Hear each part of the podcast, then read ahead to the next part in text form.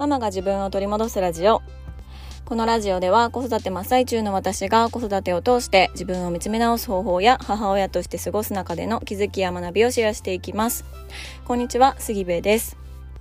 とってもお久しぶりの配信となりましたが、皆さんいかがお過ごしでしょうか？えー、8月はですね、2回か3回ぐらいしか配信ができなくって、で、これまでポッドキャスト1年半ぐらい続けてきた中で、こんなに、あの、期間がね、空いたのは初めてだったんですよね。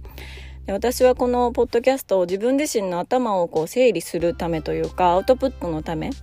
にも使っているので、ああ、喋りたい喋りたいみたいな、頭の中のもの出したいみたいな気持ちはすごくずっと持っていたんですけども、あの7月末にコロナに感染してで熱は下がっ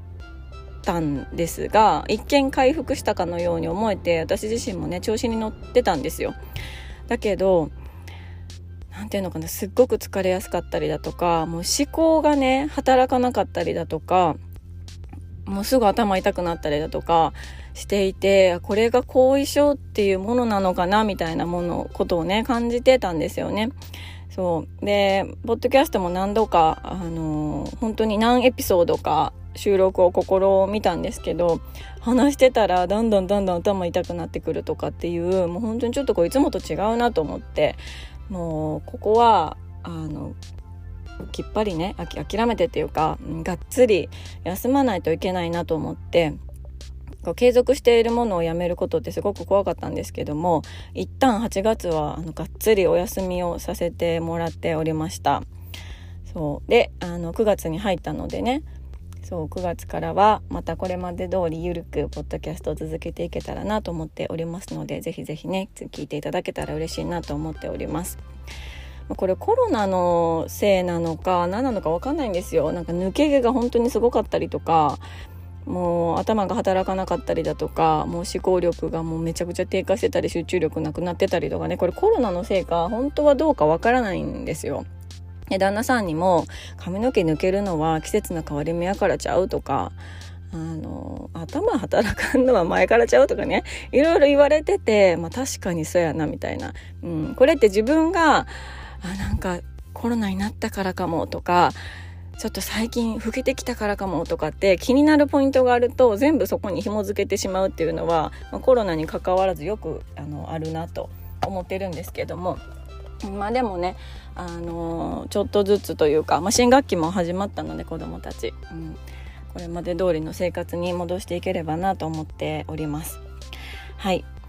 まあ、そんなことでですね今日のテーマは今日のテーマ一緒に戦ってほしいならというテーマでお話ししようかと思います。えー、これはですね、あのー、少し前のエピソードで、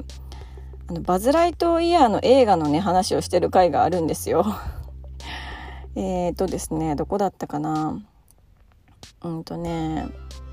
あ、369回、助けてほしいんじゃなくて一緒に戦いたいという回があるんですよね。で、このセリフは映画バズ・ライトイヤーの中で、まあ、バズの友人というか仲間がバズに対して言った言葉なんですけど、私この気持ちはすごく、あの、旦那さんに対しても感じていたなっていうね、ことをこの369回目のエピソードで話しておりました。でこの回はすごくあの反響が大きくってあ確かに私も一緒に戦いたかったんだとか、うん、助けてほしいというより横にね並びたかったんだみたいなあの感想をいただくことがすごく多くって。であのーそれはそれで私もすごく嬉しかったというか、まあ、それでね何かこうモヤモヤした気持ちがすっきりされた方がいらっしゃったらそれはすごく嬉しいなと思ったんですけどもこれの補足というか、まあ、続きになるのかなと思います。うんで結論から言うと一緒に戦ってほしいなら理想のプレイスタイルを伝えるっていうことがめちゃくちゃ大事だなと思うんですね。で、まあ、具体的な話をするとあの我が家のね長女が、まあ、学校行きしぶりもう行きしぶりどころかちょっと週に何回か学校休みがちみたいな感じになっておりましてあ不登校かななりかけかなちょっと片足突っ込んでるなみたいな状態が1学期の途中ぐらいからあの始まっていたんですよね。で2学期が始まっても、まあ、そんな感じが続いていてで私はねとりあえず何ていうのかな頭ではこれ前も話してますけど、まあ、学校に行かないなら行かないっていう選択肢を取って他の、まあ、勉強するなり他の人とコミュニケーションを取るなりっていう環境は学校以外にも探せばあるし不登校そのものがあの悪ではないというふうには思っているんですよ。ただ頭では思っているけれどもいざ我が子がなるとなかなかそこでこう自分で腑に落とすことができなくってねああもう行ってほしいなとかあもうなもう今日も行かんの？みたいなもう昨日行くって言ってたやんみたいななんで行かんの？みたいなね。別になんかいじめられたりとかしてるわけでもないのになんで行かんの？とかいろいろまあもやもやイライラしてたわけなんですよね。まあ、このイライラはこれまた詳しく話そうかなと思ってますけど結局その長女が学校行くか行かないかっていうことよりもあの夏休みが終わったら私の一人時間が増えるって思っていたのに一人時間がもらえなかった学校行かないから、うん、私のしたいことをするだったり仕事をするだったりっていう一人の時間が確保できないっていうことにすごく腹が立っていたっていうこともちょっと自分でねいろいろこう自分の気持ちを掘ってみて探ってみて分かったんですけど。うんまあ、そんなことがあったりとかしてあのもう私がずっとねもうもう今日も行かんかったとか言ったけどあのもう朝すんごい大感謝を起こしてたとかって言ってもうただでさえちょっとコロナ後でエネルギーというか体力がなくなっている中で朝それが起こるとねもう一日の体力そこで使い果たしてしまうみたいなことが起こってたんです。でそれをこう旦那さんに LINE であの報告して今日はこんなこんなんやったとか今日は行けたとか休んでたけど家でなんかすごい頑張って本読んでたとかねいろいろそういうのを旦那さんにあの返事はあまり返ってこないですけど送ってたんですよ、うん、そしたら旦那さんが帰ってきてあのめちゃくちゃその長女にこうイラつイラつくっていうか怒るわけなんですよね、うん、でそれを見た時にいやちゃうねんと思って あの私怒ってほしいわけちゃうねんって思ったんですよ。うん、あのどちらかといえば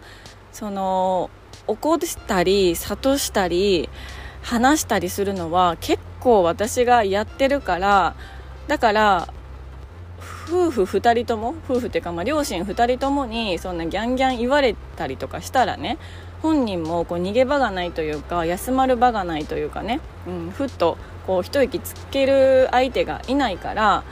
だから私としては私があの言ったり諭したり、まあ、叱ったりねなんなりするから旦那さんにはそこをこう包み込んでほしいというか逃げ場になってあげてほしいなと思ってたんですよね。うん、でも旦那さんは私のもうなんかもう無理みたいな もう無理今日はもう晩ご飯作れませんとかもう本当にちょっともう疲れましたみたいな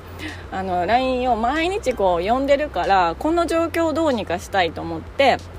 あの私と同じプレースタイル私と同じあの戦い方みたいな感じでこう娘に対していろいろ言ってくれてたわけなんですよ、うん、でもあの何て言うのかな。やっぱりね私と娘の方が一緒に過ごしている時間も長いし私の方が娘を見ている物理的に見ている時間も長いし特にその幼稚園の頃とかっていうのはちっちゃい頃っていうのは旦那さんはねあの長女と過ごす時間が仕事の関係で本当に少なかったんですよ。3人兄弟の中でも一番長女とあの一緒に過ごす時間っていうのが少なくってね、うん、だから私もいや長女のことは私の方がよく知っているっていうような感覚でいるんですよね。だから一緒に戦ってほしいって思ってるんだけどいざ同じ私と同じプレースタイルで旦那さんが長女に対して声かけてたりとかちょっと叱ってたりするとあのめっちゃ腹立つんですよね。一緒に腹あの戦ってほしいと言っておきながら同じように戦われるといやいやいやみたいなその刀私持ってますんでみたいなあなたはその刀使わないでくださいみたいな感じになるんですよね、うん、だからなんか一緒に戦ってほしいと言っておきながら私は相手にどうしてほしいのかっていうのを自分でも分かっていなかったしそれを伝えるってことがちゃんとできてなかったなっていうふうに思ったんですよね。そう。だからあのそれを自分でも分かって旦那さんにはあの私がねその長女に対してはいろいろ話したりとかあのするからだから旦那さんはとりあえず何も言わないってことを頑張ってほしいって言ったんですよ。でも私も人間で心があってなんか長女から暴言とか吐かれたらもううってなるからそういう時は私じゃなくって娘をフォローしてほしいって言ったんですよね、うん、で私は私で心がグーってなったりとかなんかもう無理やってなったら自分でこう自分を満たす方法を使ってあのー、こちらはちょっとね満たしてくるんで。なのであの娘のフォローをお願いしますっていうことを言ったんですよ。だからこれって具体的に何をしてほしいのか伝えることがすごく大事だなと思ったしあの具体的に自分が相手に何を求めてるかっていうのを分かっておかないとそこは伝えることもできないんですよね、うん、だからあの私が今回思ったのは一緒に戦ってほしいって思ってたけど私がもう一人っていうのはちょっとやめてほしいなって思ったんですよ。あのくどすぎると思って。うん、だからあの私がこうなんていうのかな、まあ、戦うっていう言い方はね対子供だったら言葉がちょっと違うかもしれないけど子供といろいろ話したりとか諭したりとかあの叱ったりとか対話するっていうことを担当するから。だからあなたの担当はそのあのセーフティーネットみたいな感じになってほしいと言ったんですよね。そうそう。で、まあ、もう一つこれは私たち夫婦はね話し出すとねもう本当に2人ともせっかちというかあの結論を急ぎたがるのでだんだんだんだん話がわけわからん方向に行ったりとかヒートアップしがちなんですよね。特にその子供のことだったりとか自分が大事に思ってることってヒートアップしやすいなと思うんですけど。でもあのだからこそ言葉で話す対話するっていうのじゃなくて LINE を使ってこう思ってるからこうしてほしいとかっていうのを冷静に文章で送ることができたらあのよりこう伝わりやすいかなと思うからやっぱり相手が受け取りやすい方法でこちらもこう、ね、あの伝えることが必要かなと思っているので、まあ、手紙だったり LINE だったりメールだったりとか、ね、あの冷静にあの話し合いできるっていうあの夫婦関係がね理想かもしれないけどなかなか難しかったりもするから。うんなんかそんな伝え方っていうのもすごく大事かなと思いましたあの、ちょっとあの豪雨なんですけど 私の声聞こえてますかね？ちょっとこれねあの車で今収録をしておりましてで最初は降ってなかったんですけども話しているうちにねちょっと自分の声が聞こえないぐらいの豪雨になってきまして私の声がこれ届いているのかどうかちょっとわからない。もしかしたらこれ取り直すかもしれない。ですがえー、今日はこの辺でおしまいにしたいと思います。今日のテーマは、え、一緒に戦ってほしいなら理想のプレイスタイルを伝えるということについてお話をしました、えー、一緒に戦ってほしいという気持ちあの助けてほしいんじゃなくて一緒に戦いたい。夫婦で一緒に横に並んで協力し合いたいという気持ちは結構たくさんの人が感じている気持ちなんじゃないかなと思うんですよね。私も含めて、うん、だけどあの旦那さんはもしかすると助けるということが一緒に戦っているということかもしれないしそもそもあの人それぞれ夫婦それぞれこの戦うプレースタイルっていうのが違うわけですよね。うん。こちらとしては全然一緒に戦ってくれてないやんって思うかもしれないけどあちらはもうすでにもうバンバン一緒のチームで一緒に戦ってるつもりかもしれない、だからもしかするとそこの感覚の違いがあるのかもしれないし、うん、でもこちらがねなんか一緒に戦ってる気がしないなと、あのー、全然こう仲間という感じがしないなという感覚があってそれがこう寂しかったりだとか孤独っていう風に感じているのであればその自分の理想のプレースタイルを伝えるっていうのを、えー、ちょ試してみてもいいのかなと思いました。はい。ということで最後まで聞いていただきまして本当にありがとうございます、えー、雨がすごいです。はい。ということで今日も素敵な一日になることを願っております。